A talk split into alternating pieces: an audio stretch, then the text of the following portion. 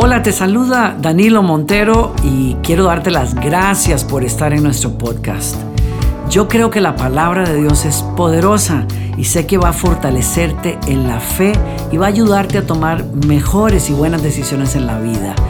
Otra vez, gracias por estar aquí con nosotros y espero que disfrutes esta charla. La verdad que este tiempo que hemos vivido nos ha, nos ha estirado a todos de una manera increíble no sé si le pasó a usted, creo que sí, pero cuando a uno le dicen no pueden salir, le dan más ganas de salir. ¿Verdad que sí? Nos pasa. Sí, yo, yo terminé yendo con, con mi familia, apenas pudimos salir, recorrimos casi 3.000 millas en Estados Unidos. Cuando nos dieron permiso nos escapamos y nos fuimos, anduvimos por un montón de lugares fue como que yo, yo veía en internet fotos de parques nacionales y lugares y yo dije, yo quiero estar ahí. Así es que agarré a mi familia, pum, nos metimos y nos fuimos dos semanas a, recorrer el país. Lo mismo nos pasó cuando nos decían eh, distanciamiento social, ¿no? ¿Qué cosa? No sé si tal vez usted no sea así, pero yo soy abrazón, a mí me gusta abrazar a la gente. Y saber que uno tiene que saludar a la gente así es, bien difícil. Estuvimos en un parque en donde mi propia hija veía a las personas hacer fila antes de montarse en una en un en un ride en español, en una dirían los puertorriqueños en una machina, en una en un juego y, y, ella me decía, ¿ves papá? Le ¿qué? Me dice, mira la gente, supuestamente tienen que estar a seis pies de distancia y todo el mundo iba pegado así porque querían, y iban conversando y, saludándose entre ellos. Y, mi propia hija decía, papá, es que no es natural que estemos a la distancia. Necesitamos estar juntos. Necesitamos, fuimos hechos para eso. ¿Se acordará usted que la Biblia explica esa necesidad que tenemos de estar en sociedad, de estar en comunidad? Cuando Dios creó al hombre y dijo, no es bueno que el hombre esté solo, no es bueno que el ser humano esté solo, le haré una ayuda. Y hablaba del matrimonio, pero en realidad lo que está pasando en ese texto es que Dios nos está diciendo a nosotros, ustedes fueron hechos para estar en comunidad, ustedes fueron hechos para estar en armonía, ustedes fueron hechos para colaborar los unos con los otros, quedarse juntos. Y no se crean ustedes que esto es un llamado para que ustedes tiren la mascarilla, se abracen a medio mundo y entonces comiencen a hacer fiesta porque estamos en una época de cuidado. Pero nadie puede quitar lo que es una necesidad inherente, importante en todos nosotros. Una de las historias favoritas con respecto a esto pasó el año pasado aquí en Katy cuando una pareja fue a un control médico y se dio cuenta que la esposa tenía cáncer y entonces comenzó un proceso de quimioterapia y para sorpresa del esposo, cuando él lleva a su esposa al tratamiento, justo en medio de la pandemia, no lo sabía, pero en ese momento habían nuevos protocolos y cuando ellos llegaron a ese procedimiento le dijeron, usted se tiene que quedar afuera. Y él, él le dijo, esto no va a pasar, yo te he dicho yo voy a estar ahí. Le dijeron, usted no puede entrar. Así es que la esposa se va y comienza su tratamiento. Y este hombre, eh, Albert, se fue a la casa de él, consiguió una cartulina, unos marcadores, escribió un mensaje, se regresó al MD Anderson aquí en Katy y allí eh, encontró un espacio en el estacionamiento que precisamente daba hacia la ventana donde estaba su esposa. Le mandó un texto y le dijo, mira por la ventana y para sorpresa de su esposa que corre la cortina y las enfermeras que estaban allí, su esposo estaba en el estacionamiento con un mensaje para ella. Y esa foto se hizo viral. No puedo estar contigo, pero estoy aquí contigo.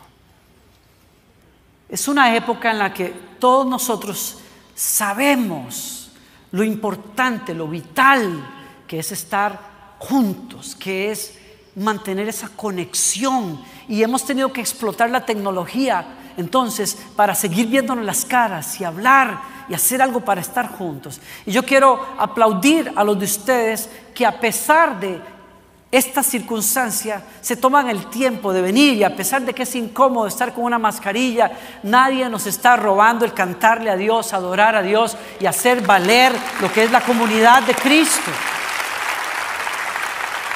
Y usted, usted sabe que es que, que la Biblia nos dice, la Biblia nos enseña a nosotros que es importante que estemos en comunidad por varias razones y le quiero compartir rápidamente tres razones por qué es importante la comunidad cristiana. Número uno, porque Cristo la ama.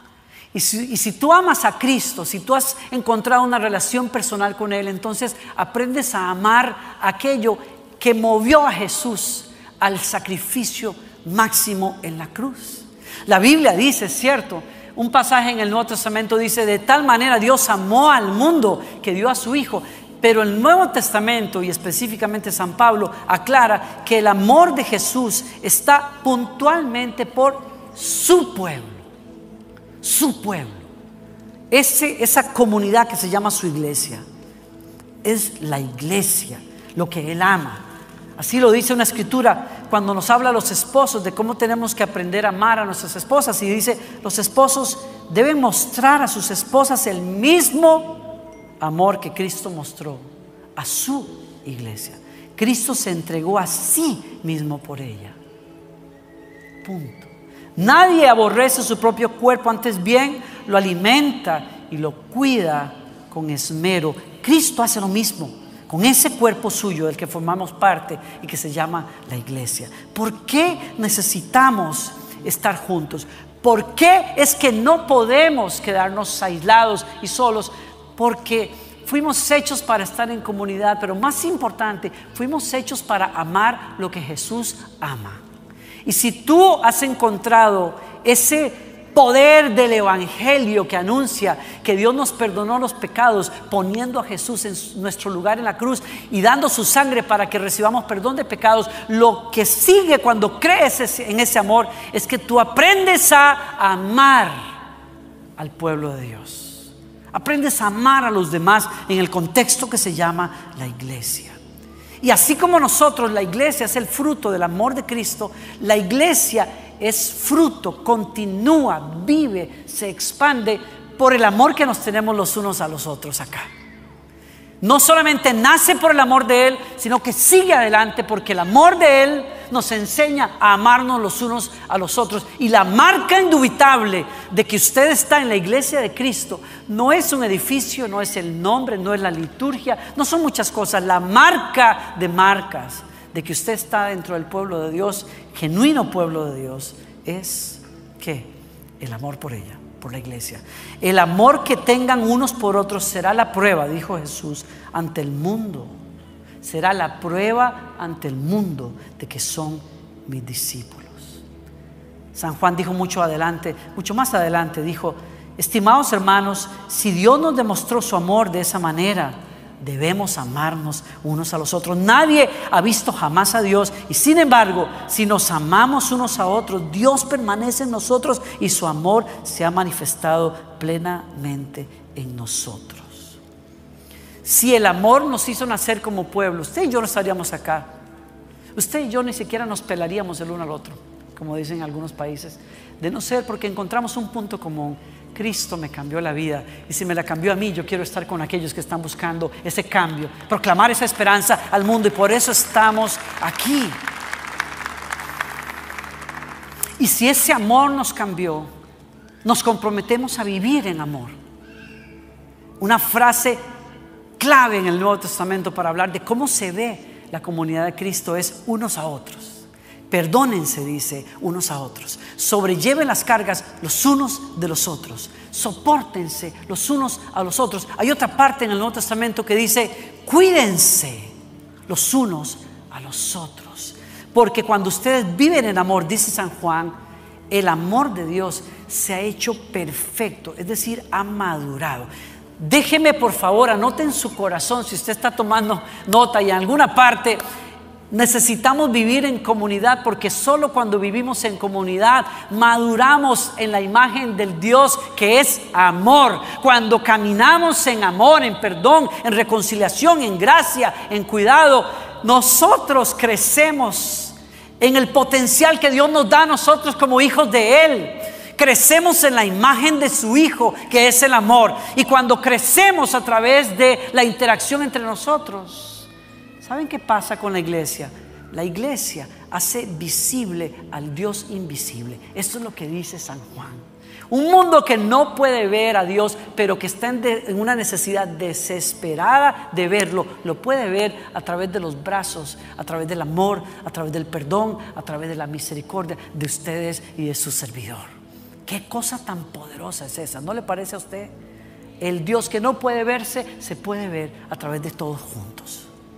Eso es una cosa clave. En segundo lugar, ¿por qué es importante la comunidad cristiana? Porque nosotros somos el vaso que transmite a las nuevas generaciones la verdad del Evangelio que nos cambió a nosotros. Nosotros no estamos aquí para predicar mi, mis ideas. Aquí no estamos reunidos alrededor de un libro de psicología o de sociología o de quién sabe qué otra cosa. Aquí estamos para repetirle al mundo, compartirle al mundo que hay una verdad de verdades y es el Evangelio de nuestro Señor Jesucristo, la palabra eterna de nuestro Dios y ustedes y yo somos el vaso que recibe esta palabra y necesita darla a la siguiente generación. Somos el vaso que tiene que aprenderla, que tiene que beberla, que tiene que cuidarla, que tiene que practicarla y luego que tiene que proclamarla para que otra generación pueda escuchar y encontrar esperanza también en esta verdad.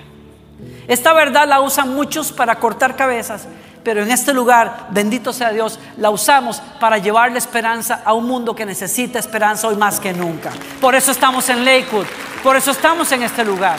Somos portadores de esa verdad. San Pablo dice en el Nuevo Testamento que ustedes y yo, la iglesia, la familia de Dios es la iglesia del Dios viviente, columna y fundamento de la verdad. Y más que nunca, hoy más que nunca, se necesitan comunidades cristianas que sigan viviendo y predicando y hablando la verdad de Dios ante un mundo que no cree en verdades hoy.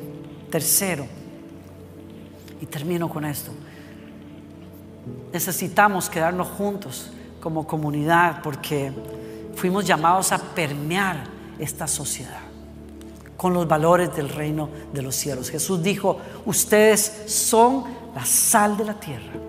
Ustedes son la luz del mundo.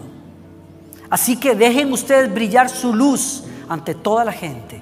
Que las buenas obras que ustedes realicen brillen de tal manera que la gente adore al Padre Celestial. ¿Está viendo esto acá? Jesús nos dice que es importante imprescindible que haya comunidades cristianas que se aman, que creen en la verdad, que la practican. ¿Por qué? Porque los vamos a convertir en un ejemplo de cómo se ve una comunidad cuando Dios es el centro y Jesucristo ha salvado los corazones de seres humanos que antes eran egoístas, pero que ahora viven con todo su corazón bajo el control del Espíritu Santo para hacer ver el amor de Dios a través de ellos. Ustedes y yo somos llamados por Dios a hacer un contraste.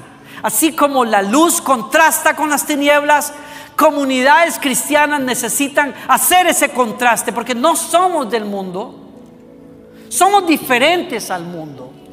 No porque yo lo diga, somos diferentes porque Jesús dice, ustedes son la luz del mundo. El mundo está en oscuridad, ustedes son la luz de ese mundo. Ustedes son los que indican el camino, ustedes son los que sanan al mundo, ustedes son los que llevan esa verdad. Somos contraste porque nos llama la sal. Y la sal contrasta con la pudrición. Lo único que puede sostener un poco de carne, de podrirse, es que se le ponga sal, especialmente en el pasado cuando no había refrigeradores, sistemas de congelamiento. La sal era vital para preservar la carne que se podría y la iglesia es vital como baluarte de la verdad para que la sociedad no se pudra en, la, en el pecado y la inmoralidad. Somos la esperanza que contrasta con un mundo que se está perdiendo.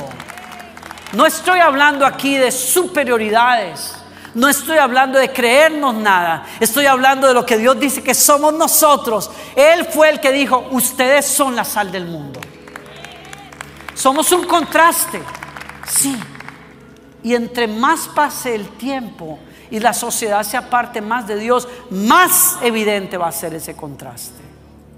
Pero no solamente somos un contraste, no somos llamados a aislarnos y decir, somos la sal del mundo, la luz del mundo y la sal de la tierra, somos la iglesia del Señor, escondámonos por ahí hasta que Cristo venga. No, Él no está diciendo eso. Somos un contraste. Pero también las dos imágenes de la luz y la sal están diciéndonos a nosotros, ustedes están llamados a meterse ahí, a influenciar esa sociedad, porque la luz no se pone en un lugar abajo de los sillones, se pone en alto para que alumbre a la sociedad. Usted es llamado a alumbrar donde usted está. Usted es llamado a llevar luz. Usted es llamado a llevar sal. Somos llamados a permear la sociedad, a poner la sal del Evangelio en todas partes para que el mundo encuentre el camino, para que la sociedad no se pierda, sino que encuentre la salvación somos luz y somos sal. Y la única manera en que vamos a hacerlo es cuando nos mantenemos como comunidad cristiana. Y por eso es la invitación a plantarnos, a amar la casa de Dios, a hacernos presentes. Las dos primeras grandes pandemias que golpearon al mundo en el año 165 seguida por otra más casi 100 años después, cambiaron al mundo. Cada pandemia que el mundo ha vivido ha cambiado radicalmente a la sociedad y al mundo, como está pasando con esta. Pero las primeras pandemias de las que tenemos registro durante el imperio romano cambiaron radicalmente al imperio romano. ¿Y saben ustedes cuál fue uno de los factores de cambio más poderosos? La iglesia cristiana. Le voy a explicar por qué. Se cree que este virus que mató a la tercera parte de la población del imperio romano en aquel momento causó desastres.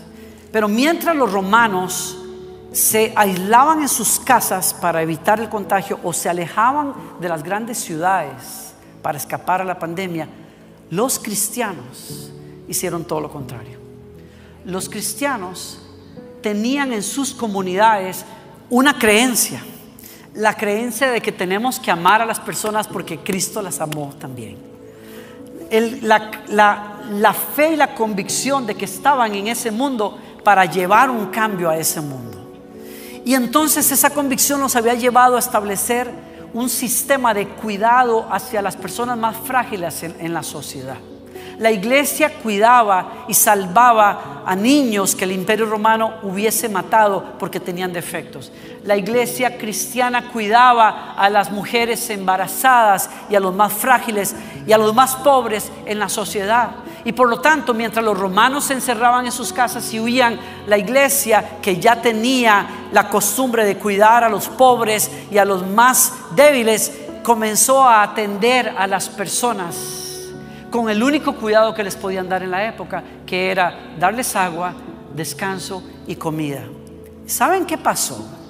Está registrado en un libro espectacular que les recomiendo a algunos de ustedes que lean, El levantamiento del cristianismo. Stark es el autor, el apellido del autor, y él dice, yo creo, yo entiendo que en 100 años, cuando vino la segunda pandemia, Hubo un cambio tan radical en el imperio romano porque de ser 40 mil seguidores de Cristo, del cristianismo en el primer siglo, cuando golpeó la primera pandemia, hay un cambio radical a que el imperio casi entero se convierta al cristianismo. Y uno de los factores, dice él, fue que los cristianos comenzaron a cuidar de las personas de las que nadie quería cuidar porque se iban a contagiar. Y cuando los cristianos se lanzaron a cuidar a las personas, los romanos que eran todavía paganos y adoraban al sol y el aire y, dioses paganos, comenzaron a darse cuenta de una cosa. Los cristianos en el proceso de cuidar a la gente salvaron a muchas personas. No solamente salvaron a muchas personas, curiosamente también desarrollaron inmunidad más rápido que el resto de la sociedad. Y cuando los romanos comenzaron a observar eso y a decir que raro, estas personas no solo cuidan de la gente, sino que sobreviven. Se mueren menos personas entre ellos que entre aquellos que están afuera y que no conocen a Dios. Y el Evangelio comenzó a ser más creíble para las personas que comenzaron a decir, ¿qué tienen esos cristianos que los hace diferentes? Y eso abrió la puerta más grande que el cristianismo tuvo en esa época para predicar las buenas nuevas de salvación en nuestro Señor Jesucristo. Al cabo de casi 100 años, el imperio se había convertido al cristianismo y había sido como fruto de comunidades cristianas que se hicieron presentes y dijeron, vamos a llevarle esperanza a los que nadie quiere darle esperanza. Usted y yo necesitamos hacer comunidad. Usted y yo necesitamos hacer la diferencia. Hágase presente. Puede ser, digo yo, yo a nadie le estoy diciendo aquí que vaya sin mascarillas y sin cuidados a atender a la gente, pero simplemente les dejo el ejemplo de la historia, porque a mí mismo me reta. No estamos aquí para adornar simplemente, estamos aquí para hacer una diferencia. Lakewood está alcanzando a la gente, aliviando corazones quebrantados, llevando esperanza, llevando alimento, llevando cuidado, y no lo vamos a dejar de hacer, porque para eso estamos acá. Vamos a llevarle esperanza a este mundo. Y yo le llamo a usted, ¿por qué no se monta en el autobús con todo el corazón? Una cosa es quedarse en las graderías para ver los toros, pero otra cosa es meterse a torear eso. Otra cosa es hacerse parte de la aventura más grande que hay, ser parte del cuerpo de Cristo y llevarle al mundo el cambio que necesita. Y por eso usted y yo estamos acá. Una cosa es asistir, otra cosa es decir, yo quiero ser parte de lo que Dios está haciendo. ¿Cuántos se apuntan a eso? ¿Cuántos creen que Dios les trajo aquí para cambiar a esta ciudad y a este país? Para eso Dios nos trajo. Sí, yo sé, algunos de nosotros vinimos del otro lado del río y decimos, venimos a buscar una mejor vida, pero no se equivoque, le quiero dar una buena noticia. Eso fue lo que usted creyó, pero usted lo dejaron cruzar el río porque Dios tenía planes para usted. Usted y yo somos esperanza para este país. Usted y yo somos esperanza para Houston. ¿Alguien recibe esa palabra? Póngase de pie conmigo. Y si usted acepta ese llamado, hágase parte. Yo no sé cómo. Miren, yo le doy gracias a Dios porque hay personas que están conectados con nosotros por internet y es obvio que hay algunos que no pueden venir y es genial que se queden en su casa porque están conectados igual con nosotros. Pero los que vienen, los bendigo y los aplaudo. Vamos a hacer la diferencia. Usted lo puede hacer desde su casa también. Busque cómo. En nuestra página en Lakewood, en la iglesia lakewood.com, usted va a encontrar muchas maneras. Hay clases para nuevos convertidos. Hay un curso que se va a abrir este fin de, mes, un, un ministerio que es para ayudar a personas que están batallando en sus vidas, con problemas, con adicciones, con luchas. Queremos llevarle esperanza y darle herramientas para que usted salga adelante. Busque todo lo que está a la mano. Conéctese con en un grupo con vida. Tenemos grupos por Zoom ahora en todas partes del mundo. ¿Quién lo iba a decir? Pero hágase presente. Ábrame esos brazos ahí si usted quiere recibir este llamado. Dígale, Señor, aquí estoy. Yo quiero plantarme en una buena casa, en un buen lugar como este, Señor. Yo quiero llevar fruto como me lo has dicho hoy. Quiero que todo eso que has puesto en mí, ese cambio y esa esperanza y ese nuevo canto, lo pueda llevar junto con mis amigos y hermanos al resto del mundo. Y bendigo esta congregación. Y te doy gracias, Señor, por congregaciones y comunidades cristianas en todo el mundo que se reúnen hoy y que están cambiando sus países con este Evangelio. Bendícelos y guárdalos en salud. Y yo oro que guardes a cada uno acá en salud en fuerza y en gozo. Señor, gracias porque este 2021 vamos a ver tu favor con nosotros, Señor. Vamos a ver tu mano y desde ya yo bendigo a tus hijos. Bendigo su salir y su entrar, su descanso y su trabajo. Y sobre todo, bendigo a estos que son luz y sal para llevar esperanza a Houston. En el nombre de Jesús si tú quieres identificarte con el Señor Jesucristo y darle tu corazón, antes de que nos vayamos, quiero invitarte, invitarte a que le digas a Él conmigo, Señor Jesús, toma mi corazón, hazme parte de tu familia, Señor. Yo me arrepiento de mis pecados y te pido, dame esa nueva vida y tu Espíritu Santo. Quiero ser tu discípulo, quiero seguirte todos los días de mi vida. Si hiciste esa oración, Jesús entró a tu corazón. Yo te quiero invitar a que busques un grupo cristiano en tu país, en tu ciudad, un grupo que, enseñe la palabra de Dios, la Biblia, y que siga el ejemplo y las enseñanzas de nuestro Señor Jesucristo. Conéctate con nosotros también cada semana. Gracias por acompañarnos. Espero que hayas disfrutado del mensaje. Y si fue así, te invito a que te suscribas a nuestro podcast. Cada semana tendremos un mensaje nuevo para ti. Te quiero invitar también a que compartas el mensaje con amigos y que nos escribas también. Por último, visítanos en nuestro canal de YouTube y disfruta de toda la música de adoración que estamos produciendo. Otra vez, muchas gracias por estar con nosotros.